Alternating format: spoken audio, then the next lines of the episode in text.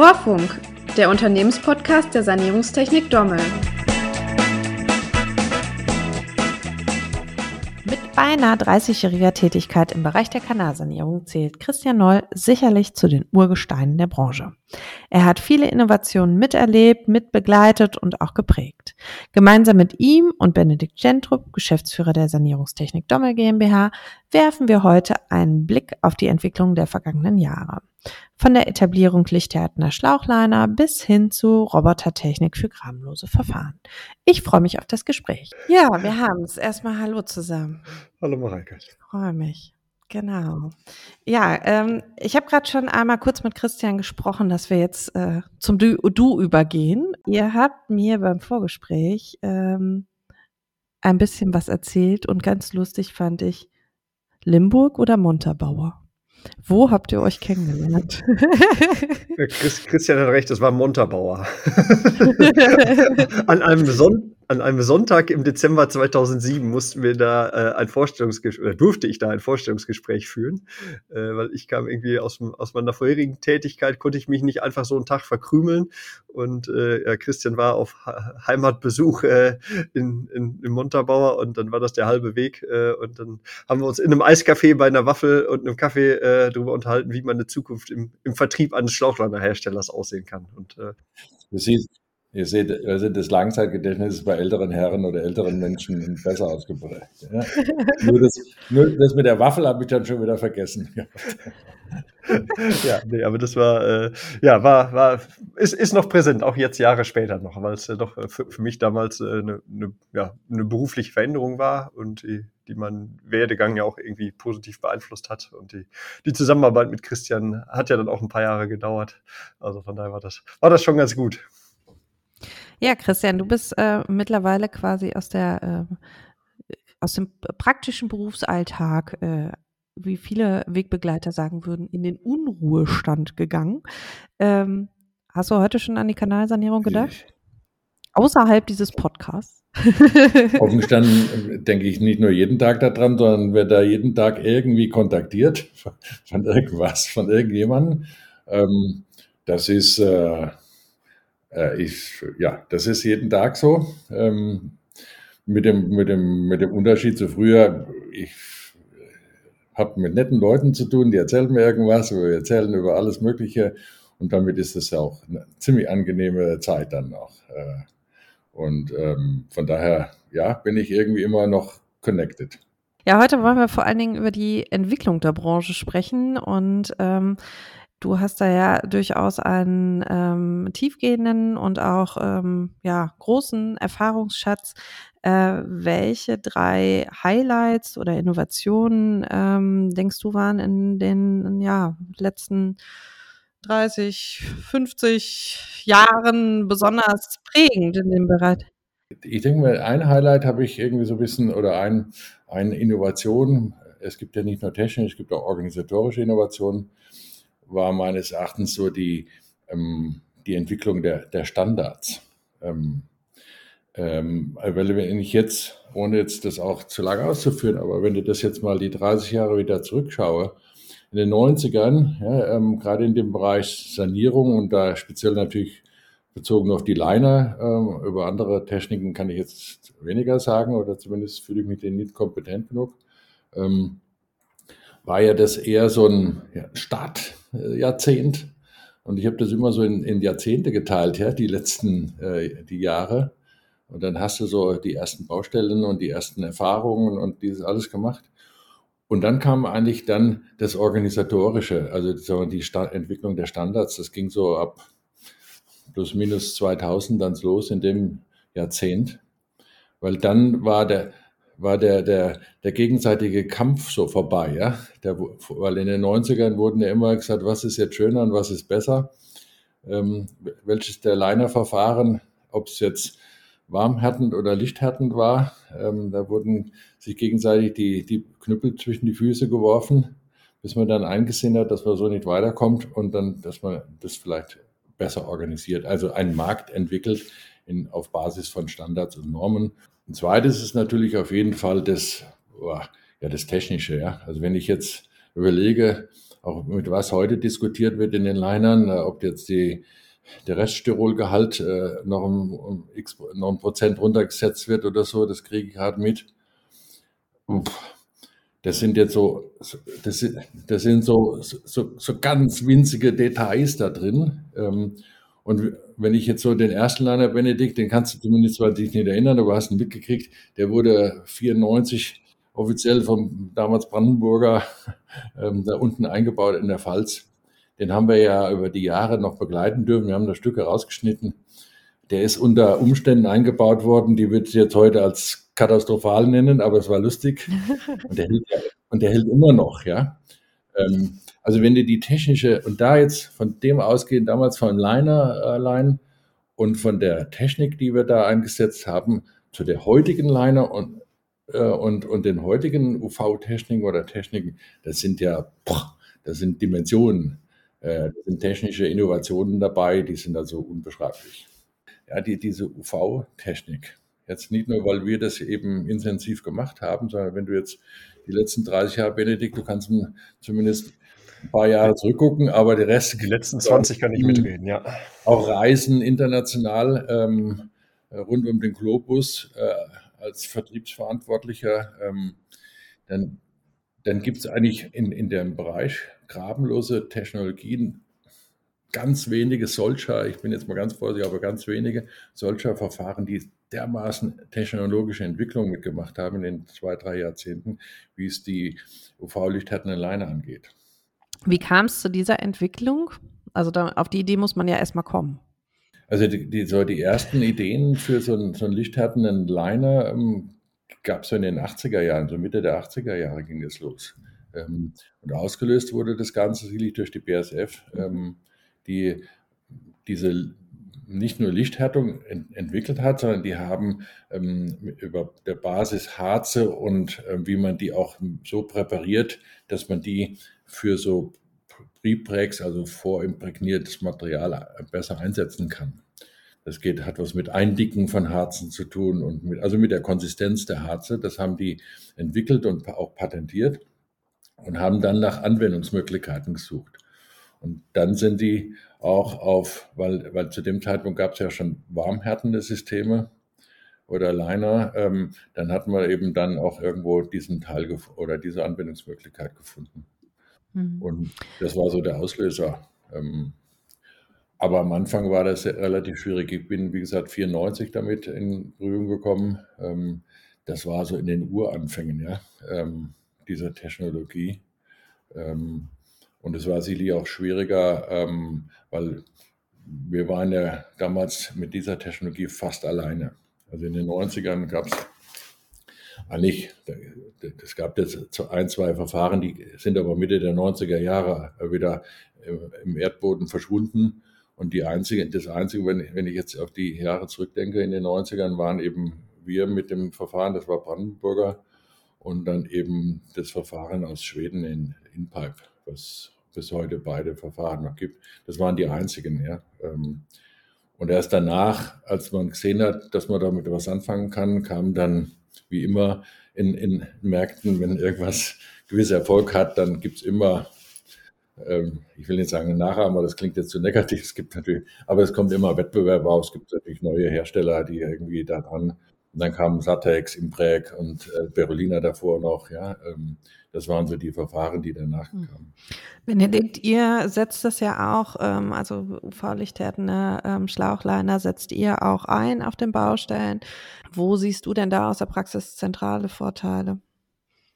Also ich sehe einen großen Vorteil in der, in der Logistik. Das Material ist lagerstabil. Solange es in der UV-dichten Folie ist und halbwegs vernünftig temperiert ist, kann ich es halt lagern ohne Qualitätsverlust. Und äh, da habe ich halt, wir setzen ja auch Warmhärtenliner ein, da, wenn das Harz gemischt ist, läuft dann die Uhr. Ne? Dann habe ich nur einen begrenzten Zeitraum, es zu verarbeiten. Und wir hatten jetzt hier gerade vor Weihnachten äh, noch so einen Fall, da sollten wir beim Industriekunden noch äh, Schlauchliner einbauen. Und dann hat uns die Witterung einen Strich durch die Rechnung gemacht. Ja gut, dann haben wir jetzt die Kisten hier eingelagert und bauen das jetzt demnächst bei wärmeren Temperaturen wieder ein. Und das wäre natürlich, äh, diese Flexibilität äh, hast du natürlich nur mit einem UV-händenden Produkt.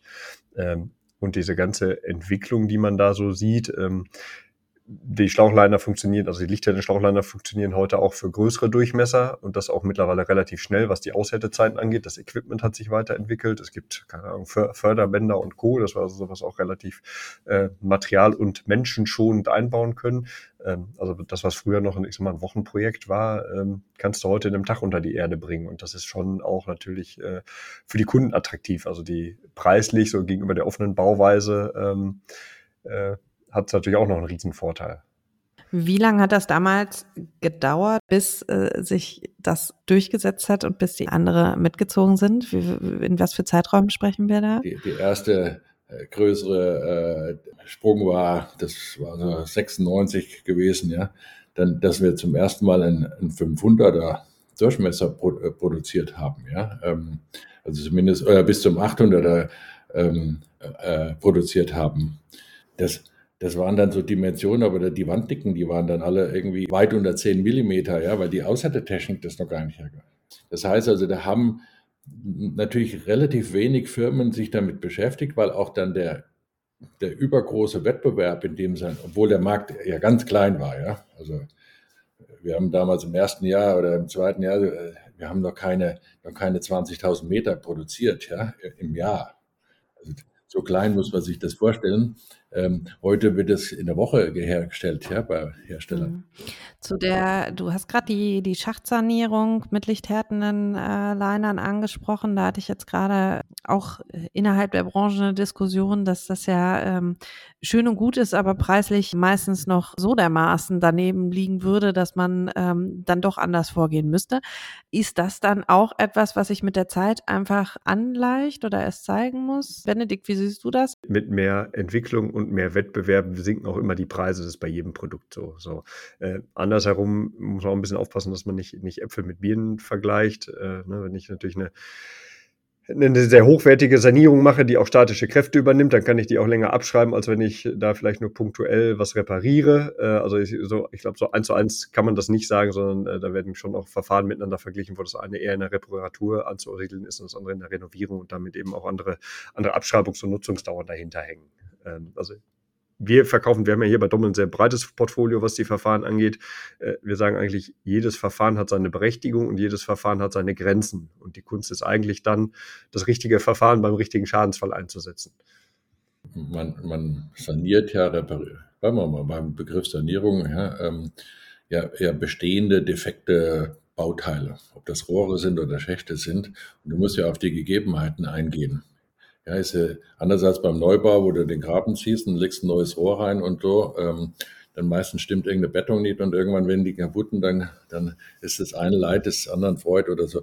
Aber ähm, wenn ich jetzt diese, auch die lichthärtenden Schachtliner heißen die ja, glaube ich, auf gut Deutsch ähm, sehe, ähm, klar wird da wie, wie immer gesagt, ja, das ist entweder, wenn ich es gegen eine, eine, eine Mörtelauskleidung sehe, ist vielleicht teurer, aber wenn wir in den 90er Jahren genau das Argument genommen hätten, dann hätten wir auch nicht weitergemacht. Also unsere GFK Glasfaserverstärkliner waren immer teurer ähm, als andere, nicht weil das Material nur besser oder schlechter ist, sondern es ist ja werkseitig vorbereitet worden. Andere haben ja dann ähm, auch in den anderen Ländern wurde ein, ein Rohmaterial genommen, ein Schlauch, ein Harz, dann hast du das imprägniert, ähm, entweder auf einer Baustelle oder irgendwo relativ dicht an der Baustelle dran, ähm, dann ist natürlich eine werkseitige Vorbereitung grundsätzlich auch schon teurer.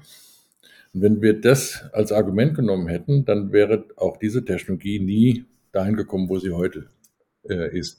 Und das Zweite ist, ich glaube, man muss ja da wieder mal an den, an den technologischen Möglichkeiten an, angehen. Und wenn ich den, den Schachtliner nehme, lichthärtend, ähm, habe ich doch relativ gute Möglichkeiten, ein reproduzierbares Ergebnis immer zu bringen. Weil ja die Wanddicke stimmt immer, gehe ich mal von aus und, und, und, und. Klar, es muss vorbereitet werden, der Schacht, da muss, muss immer ein gegebenes Bauteil vorbereitet werden. Und dann kann ich aber ein, ein reproduzierbares Ergebnis äh, äh sehr, sehr gut bringen. Aber habt ihr andere Ideen noch oder seht ihr Technologien, die noch in den Kinderschuhen stecken und die ähm, sich jetzt gerade noch, also die ähnliches Potenzial vielleicht haben wie die lichthärtenden Schlauchliner, aber da gerade äh, auf der Stadtlinie stehen.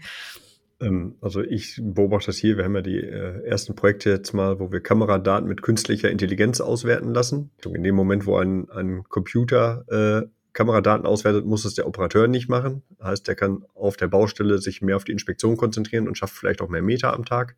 Äh, unsere Ergebnisse sind da ziemlich gut und äh, ich merke, dass nicht nur ein Hersteller, sondern mehrere da gerade mit Hochdruck da dran sind, äh, die Systeme voranzubringen, Schnittstellen zu verbessern. Ähm, und ich bin eigentlich, ich gehe fest davon aus, dass wir in fünf Jahren äh, nicht nur äh, die sogenannten Panoramo-Untersuchungen auswerten lassen können, sondern auch normale Schwenkkopf-Untersuchungen. Da gibt es heute auch schon Beispiele für.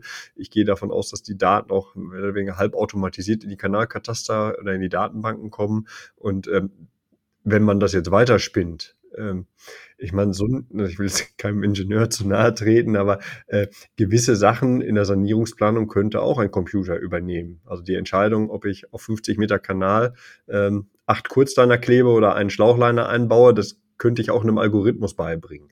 Ähm, er setzt sicherlich nicht die, die ingenieurmäßige Planung komplett, aber entlasten kann sie da und damit eben auch Kapazitäten für andere Dinge schaffen. Und da gehe ich fest davon aus, da werden wir in den nächsten Jahren noch äh, ein bisschen was beobachten können. Ich glaube, dass, dass die neuen Technologien langsam auch in unsere Branche jetzt kommen. Das ist, der spricht was von Sensorik und von smarten ähm, Techniken wie im, im, Inspektionsbereich. Das gilt natürlich genauso auch für die anderen Teile.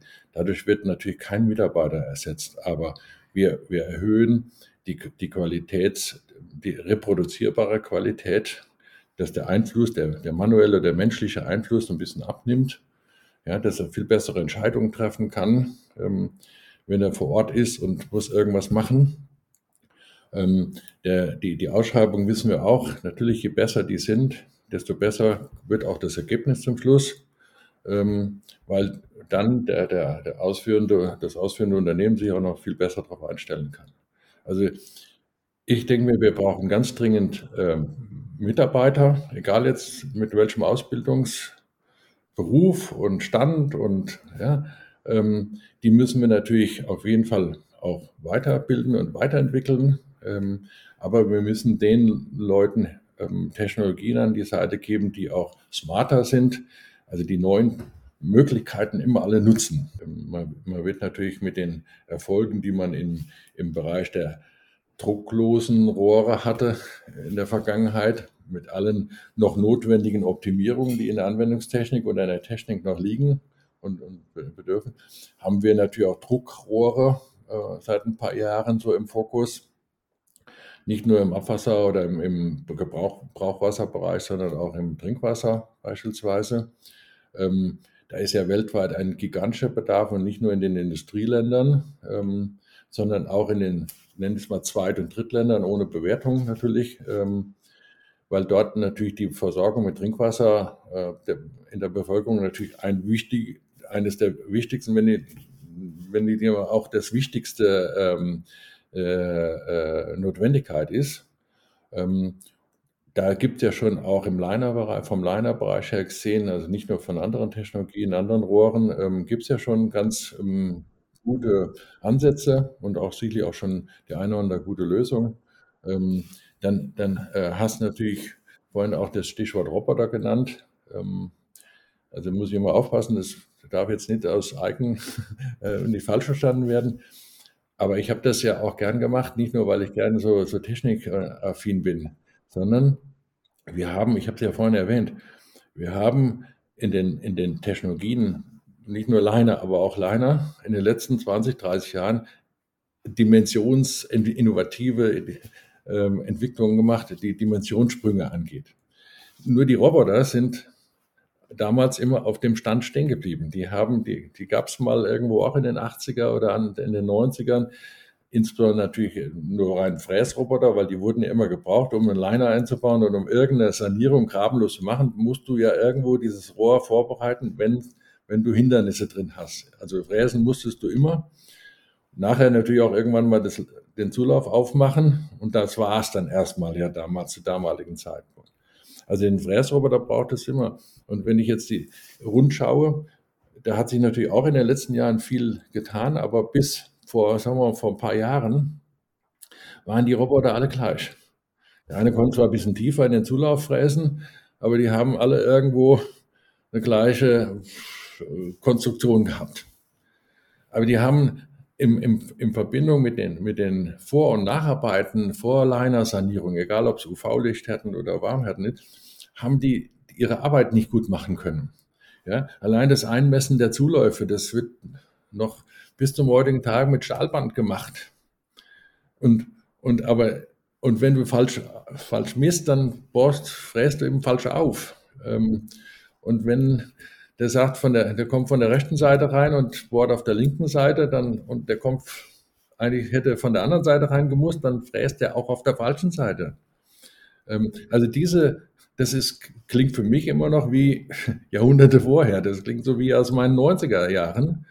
Und da hat sich zu wenig getan. Also da denke ich mir, dass die, die Roboter ähm, in Form von der, der ferngesteuerten ähm, Arbeiten, die du machen musst, vorher, nachher, ähm, in, an Bedeutung in der Zukunft noch gewinnen werden, weil sonst kannst du keine qualifizierte, gute Liner-Installation abschließen. Das heißt, dabei ging es dann um, ich sag mal, Positionierung des Roboters, automatisches Vermessen, dass er weiß, wo er gerade wie, an welcher Stelle im äh, Kanal steht. Wenn man sich jetzt das so überlegt, was es alles schon gibt, dann würde man ja meinen, okay, man schickt den da rein, der merkt sich alles, wo wie was ist und dann wird der Liner rein äh, gesetzt und danach weiß der Roboter das immer noch. Also fährt rein und ne, ähm, merkt sich, äh, weiß, wo er dann wieder hin muss. Also das ist ja bisher noch nicht der Fall wird sich aber sicherlich in den nächsten Jahren entwickeln. Ja, das wird dann schwierig, Mareike, wenn jetzt, jetzt schickst du den hin, der Benedikt kann das ja viele bestätigen, dann schickst du den hin, der bereitet jetzt vor und dann misst er auch wegen mir die Zuläufe ein. So, und dann macht er das alles ziemlich gut, weil die, die sind erfahren, das funktioniert auch äh, in der Regel gut. So, und jetzt passiert irgendwas, aber du musst dann, wenn jetzt alleine eingebaut ist, musst du den gleichen wieder hinschicken, weil der der weiß ja auch nur, wie es da unten ausschaut. Wenn du jetzt einen ganz anderen Roboter von einer anderen Baustelle holst, hat, ist, ist an der Schnittstelle ein gewisses Risiko. Also diese Schnittstellen sind einfach nach wie vor nie gelöst worden und nie angegangen worden. Und ich sage mal, die überwiegende Anzahl der Hersteller von Robotern hat sich auch mit dem Teil, mit dieser Schnittstelle nie, ähm, nie darum gekümmert. Ja, das fängt bei der Inspektion mit den Daten der Inspektion ja schon an. Die könnte man ja noch viel besser verwerten noch. Ähm, bis hin eben zu den vorbereitenden Tätigkeiten, wenn er da reingeht und fräst Wurzeln ab oder irgendwelche Hindernisse ab und misst dann die Zuläufe nochmal zusätzlich ein. Diese ganzen Daten sind ja nur auf dem Blatt Papier, die, die sind manuell erfasst. Ähm, die ganzen Informationen laufen durch eine Baustelle ja nie durch von Anfang an, von der Inspektion bis dahin, sondern die werden immer an der Schnittstelle irgendwie in irgendwelche Programme wieder übertragen. Und das, das, da sehe ich einfach noch, noch ähm, und da kommen, resultieren auch gewisse Schwierigkeiten aus. Dann baust du einen perfekten Line ein und dann fräst der leider eben an der falschen Stelle und dann hast du, dann hast du das Schöne, die, die irre Arbeit, die vorher geleistet worden ist, die ist dann zumindest mal, hat einen Schatten drüber, ja. Gibt es denn eine Prognose ab, wann es den ersten halbwegs intelligenten Roboter gibt, der sich zumindest merkt, wo die Zuläufe sind? Ja, da, da sind wir ja schon seit sechs Jahren dran gewesen. Ähm, und die Jungs, die machen das ja auch ohne mich jetzt richtig weiter. Ähm, es ist natürlich ähm, technologisch unheimlich schwierig. Ja? Ähm, jetzt mit, mit Sensorik, weil du hast ein Rohr. Wir haben versucht mit verschiedenen auch Wellen zu machen. Ultraschall hatten wir mal versucht mit anderen Wellen. Die überlagern sich in so kleinen Rohren. Das heißt, du kriegst einfach ähm, ähm, relativ keine sauberen Werte raus, weil die, weil die, die Signale, die dann kommen, wenn die sich überlagerten, äh, dann hast du einfach kein gutes Ergebnis.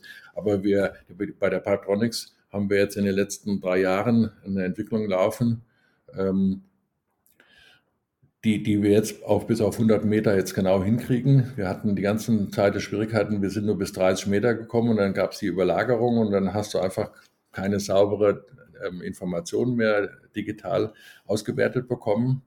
Ähm, aber jetzt mit den Änderungen, äh, wir machen das auch mit der Uni äh, in Trier zusammen, ähm, kann man bis 100 Meter dann gehen, weil dann kannst du erst die Position bestimmen. Das ist zurzeit, wenn das jetzt so sich, sich bestätigt, ist es die einzige Technologie weltweit, die funktioniert. Also jetzt nicht, nicht falsch verstehen, ich mag da nicht jetzt auf den Putz klopfen. ähm, sondern alle anderen Technologien klappen einfach nicht. Du, du kriegst die Position, GPS-Signale kriegen wir da unten nicht rein. Äh, du kriegst die Position nicht genau hin. Und wenn das jetzt der Fall ist, natürlich kannst du sagen, da kann der irgendwie, das fängt schon an, da ersetzt du keinen Mitarbeiter, ganz Gegenteil. Aber der, der muss man vorstellen, der sitzt jetzt am Roboter, der muss jetzt bei 60 Meter 25, muss der ein Loch auffräsen.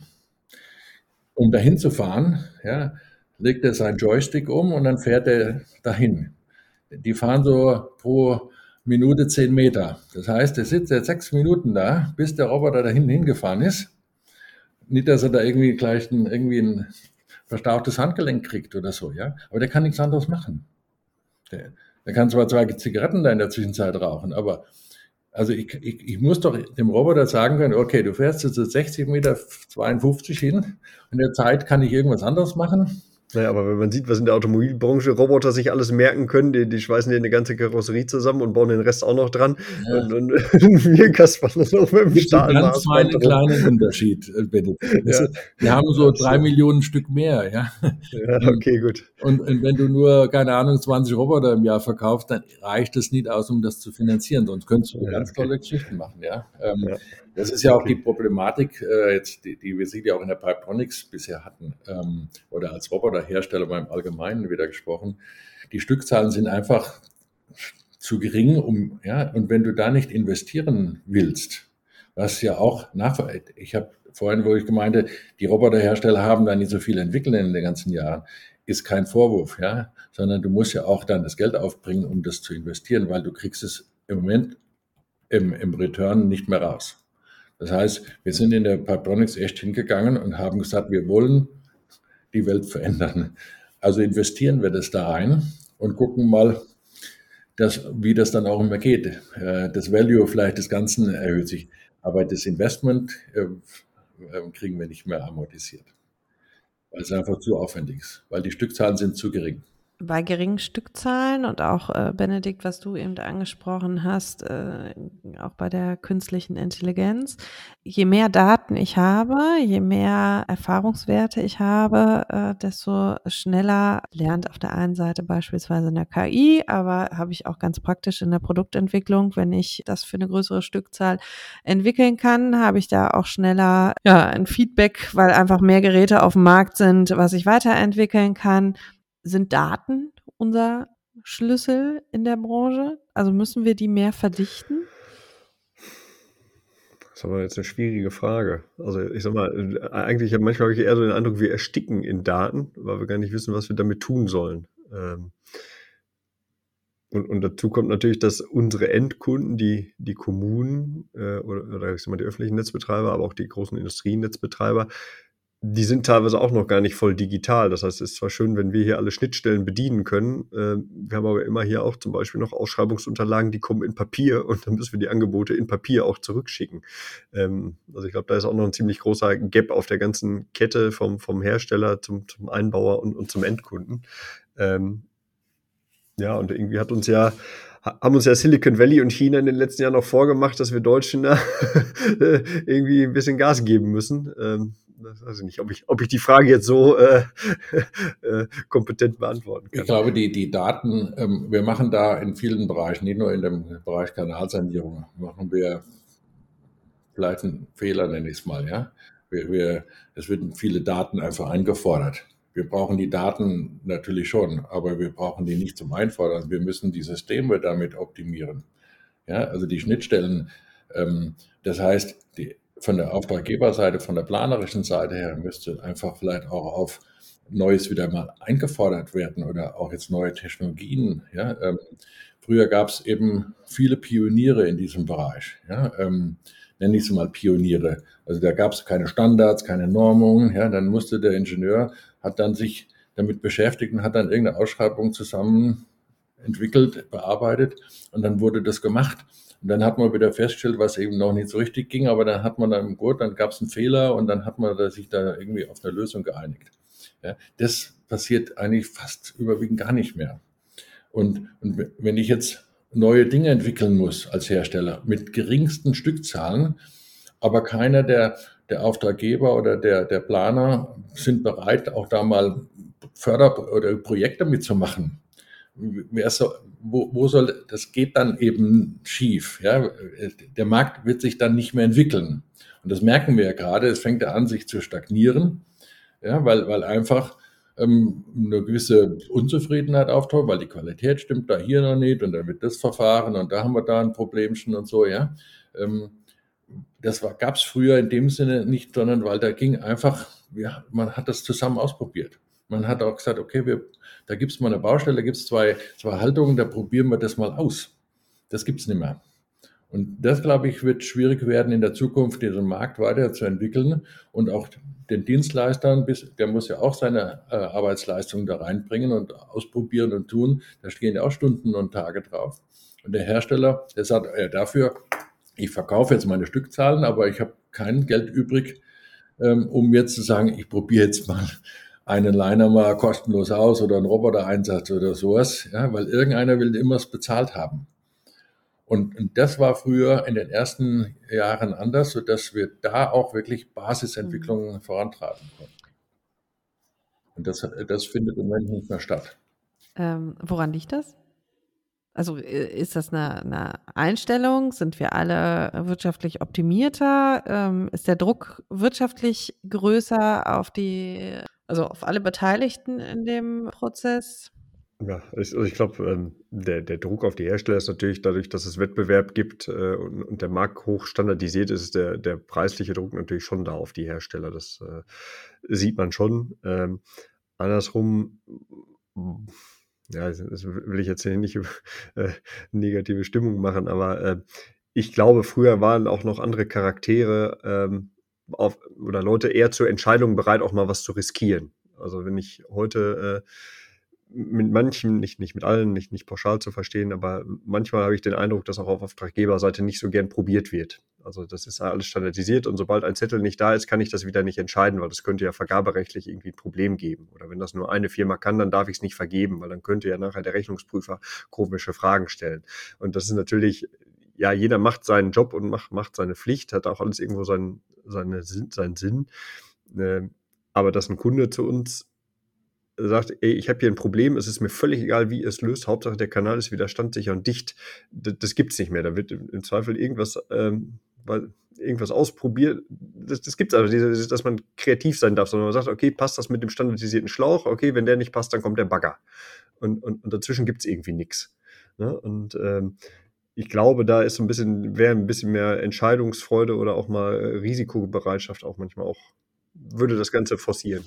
Ja, das war doch wieder ein ganz interessanter Schluss für heute. Ein Appell für mehr Risikobereitschaft und Entscheidungsfreude. Vielen Dank an euch beide, dass ihr mich hier dazu eingeladen habt zu dem Rohrfunk. Ähm, ähm, es war zumindest mal am Dienstagmorgen eine ziemlich spannende Geschichte. Ja? Mir hat es heute wieder sehr viel Spaß gemacht. Vielen Dank für all die Einblicke. Mein Dank geht wie immer auch an die Zuhörerinnen und Zuhörer.